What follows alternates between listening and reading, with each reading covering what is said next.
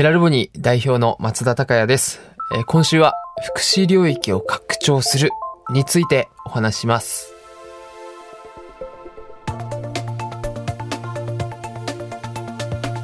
未来授業今週の講師は株式会社ヘラルボニーの代表取締役松田孝也さんです孝也さんは双子の兄文人さんと4歳年上の自閉症の兄の3人兄弟知的障害のあるアーティストの作品を世に送り出そうと兄弟でタッグを組んでヘラルボニーを立ち上げました。アーティストを発掘して原画や複製画を販売。またアートデータをバッグやネクタイにして販売しています。さらに建設現場の仮囲いをアート空間に変身させる事業も手掛けています。売り上げはもちろん知的障害のあるアーティストに還元されます。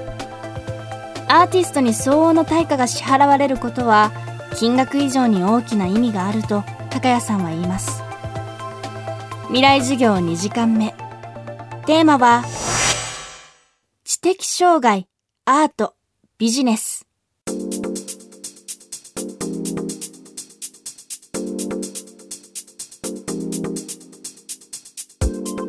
私たちが契約を結ばせていただいている作家さんって、まあ、重度の知的障害がある人がほとんどで、まあ、どういうふうに契約するかというとやっぱりその、まあ、例えば自分で SNS とかが難しくて自分でなかなか発信できないって思った時にヘラルボニーっていうものがあることによって社会とつながっていくツールになっていったらすごくいいなというふうに思って重度の知的に障害のある方と、えーほとんど結ばせていただいているんですけれどもやっぱりそういった重度の知的障害のある人たちの平均賃金って、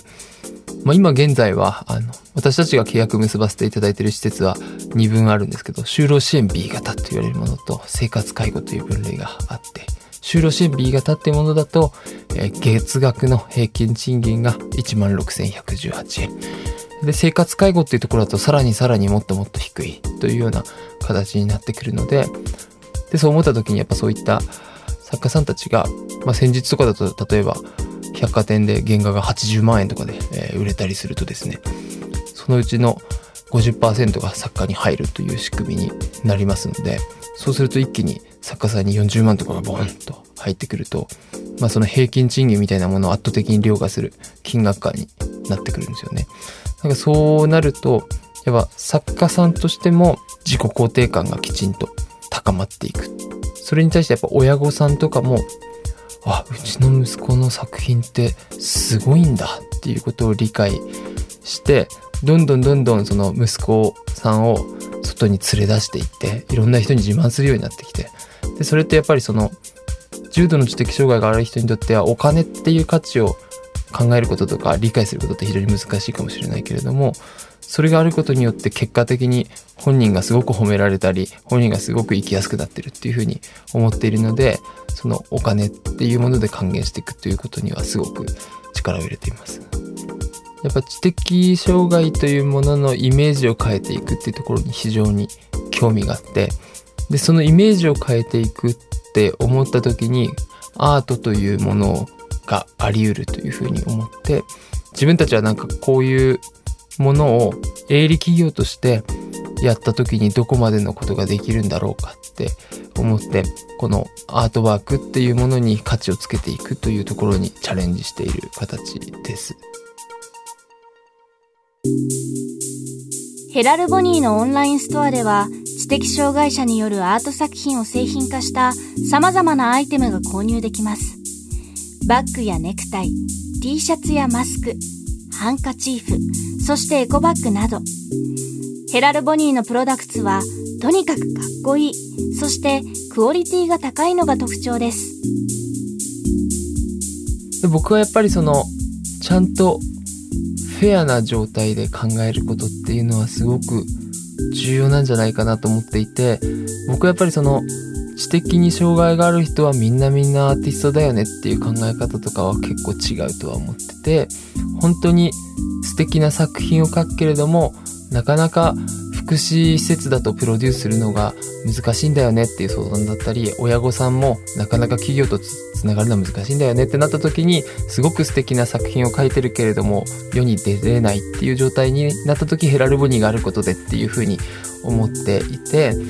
なのですごいその困ってるからあまりかっこよくないけれどもご一緒しようとかっていうのは逆にすごく失礼なことになってしまうというふうに思っているので自分たちはやっぱりそのこの作家さんは絶対いけるとかあこの作家さんと組んで何かやりたいっていうふうにやっぱ自分たちがやりたいと思えるっていうところはとても大切にしていてやっぱこれからもその社会課題って言われるようなものって社会課題を見つけることが先行しちゃうっていうことではなくってやっぱりもう自分が純粋にやりたいとかこれはやっぱ価値があるんだってなった時に結果的にそれが社会課題の解決につながっているっていう風なプロセスじゃないとなかなかうまくいかないんだろうなっていうのはなんとなく思いますね。僕はやっぱりできないっていうことではなくって社会側にはあまりにも障壁がありすぎるためにできないっていうことになってるんだろうなっていうのはすごく思っていてその障壁っていうものを取り除けばできるっていう状態になると思ってるんですよね。なので例えばできないことをできるようにしていくっていうのは非常に限界がありますけどすごく今できているアートという領域のすごくできている部分だけをヘラルボニーとしては抽出させていただいてそれ以外のとこは全部ヘラルボニーがやりますっていうことにすることによってできる状態になるというふうに思っています。